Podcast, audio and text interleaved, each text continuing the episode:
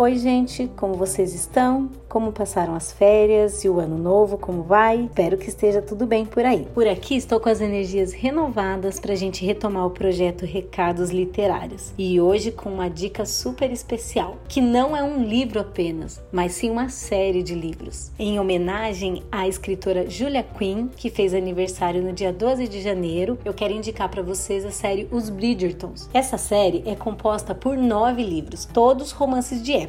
Cada livro conta a história de um dos oito irmãos dessa família, o que significa que são histórias independentes. Porém, convém que sejam lidos na ordem do lançamento, porque os livros podem conter spoilers uns dos outros. Afinal, é a mesma família, né? O nono livro traz um epílogo extra para cada um dos livros anteriores e também uma pincelada da história da Violet, a mãe desses oito personagens memoráveis. Na sequência de lançamento, os títulos dessa série são O Duque e Eu, depois vem O Visconde que Me Amava, depois Um Perfeito Cavalheiro, em seguida Os Segredos de Colin Bridgerton, depois para Sir Philip com Amor, em seguida O Conde Enfeitiçado em seguida Um Beijo Inesquecível, depois A Caminho do Altar e o último E Viveram Felizes para Sempre.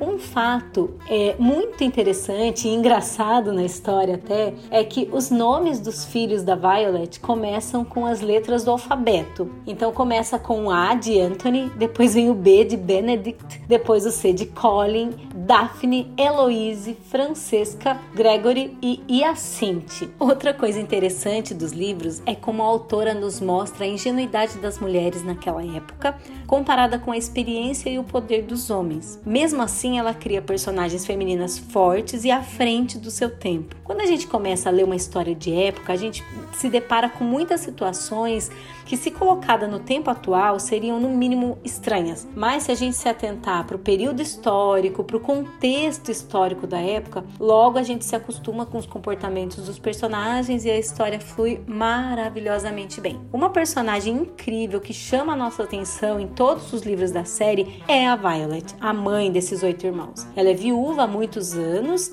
tem tudo para ser uma mulher amargurada e que fica enfiando bedelho na vida dos filhos, mas aqui a gente vê uma mulher forte, sábia e experiente, que sabe a hora de falar e a hora de calar e sempre está disponível para os filhos quando eles precisam dela. Bom, para finalizar, gente, com chave de ouro, a Netflix adquiriu os direitos de produção da série Os Bridgertons e já tem data para estrear este ano. Não é incrível? Então corra para ler os livros antes da estreia da série e depois me conta o que você achou, tá bom? Eu vou ficando por aqui, que vocês tenham um ótimo final de semana e me acompanhem nas redes sociais para ficar sempre por dentro das minhas novidades literárias. No Instagram, arroba mairacarvalho.escritora, arroba recados literários, arroba recados de post-it. No Facebook, Mayra Carvalho e no Wattpad, Mayra Carvalho. Me sigam por lá, um beijo grande e até mais!